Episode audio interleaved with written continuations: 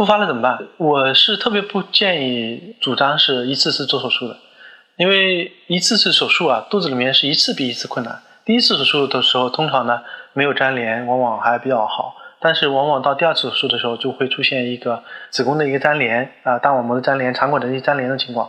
第三次手术就又进一步的厉害了。所以呢，手术不能经常的反复的做的。那么一般我通常讲的一句话，能不做手术就不做手术。或者是说能做手术的时候，那么一般能拖，我们尽量可能要拖，除非要生育的一个考虑，要争取时间。那么对于要出现一个复发的情况，如果你没有症状的话，那么通常就建议就观察就可以了。那么有症状的情况出现的时候，我们还有一些非手术的一个治疗方案，比如说动脉栓塞这个治疗，比如说我们做这个子宫内膜的消融，内膜破坏掉，控制子宫肌瘤引起的症状，这也是一种治疗方案。比如说，我们采用高强度去消超声啊，隔空去打这个瘤子，这也是一个治疗方案。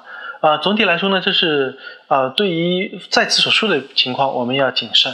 那么，到了迫不得已的情况，我们才需要考虑手术。一般情况下，能保守治疗就尽可能的保守治疗，控制症状为主啊，这样子的一个治疗方案。